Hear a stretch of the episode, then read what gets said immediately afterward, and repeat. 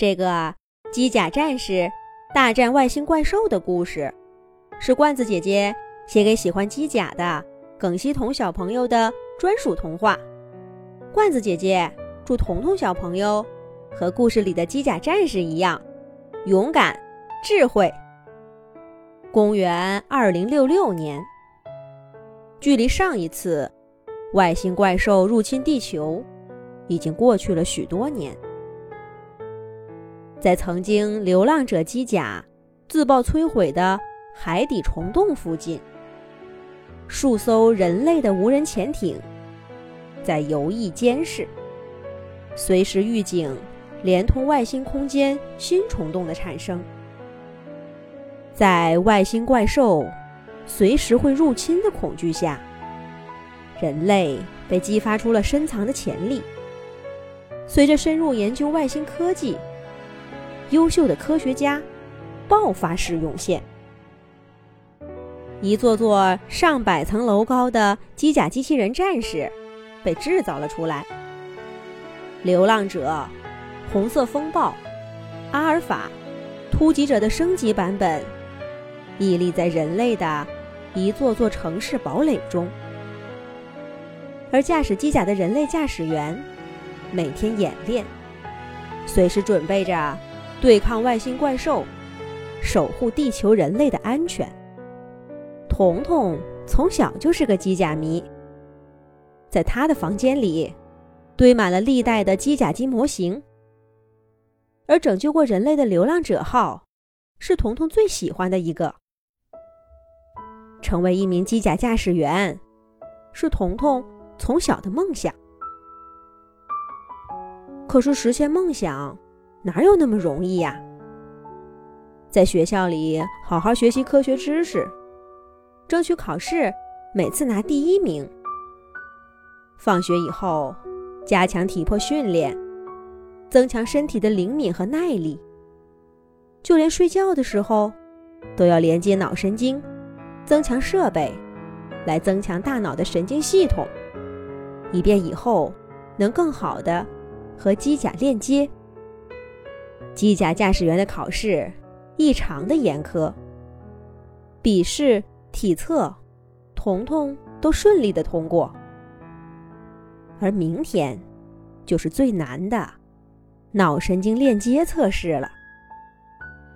虽然新型的机甲机器人已经不再需要多人来操控，只要一个驾驶员就可以来驾驶，但是这对驾驶员脑神经。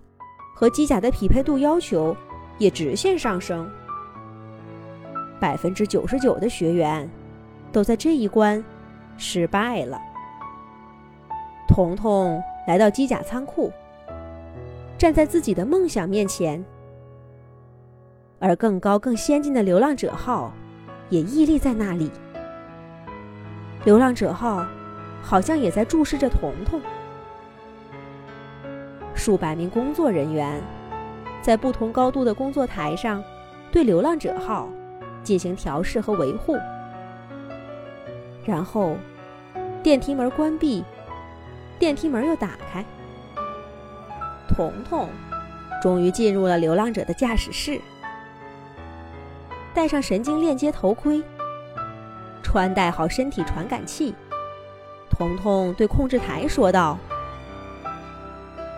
我准备好了，申请和流浪者号进行神经链接。广播台广播：所有工作人员撤离流浪者号，解开流浪者号固定装置。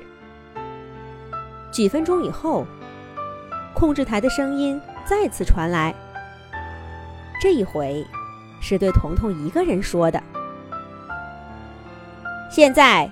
你可以进行和流浪者号的第一次神经链接了，祝你好运，不要勉强，随时可以退出。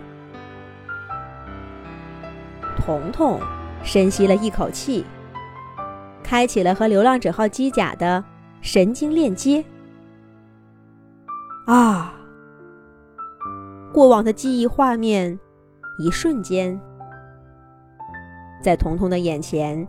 一幅幅的闪过，虽然已经训练过许多次，但是和真实的机甲机器人链接，还是让彤彤感觉大脑瞬间刺痛无比。他记忆的画面停留在一个面对外星怪兽大声哭泣的小男孩。怪兽张开血盆大口，要吞没小男孩所站的地方。这个时候，流浪者号从天而降，一伸手，轻轻的把小男孩握在手心，而另一只手上变出光剑。砍在外星怪兽的头上，然后，彤彤的记忆就切换到了下一个画面。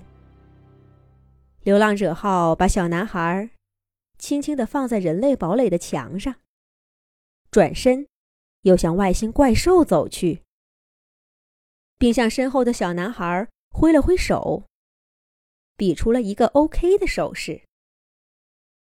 这个手势。就是小男孩机甲梦开始的起点。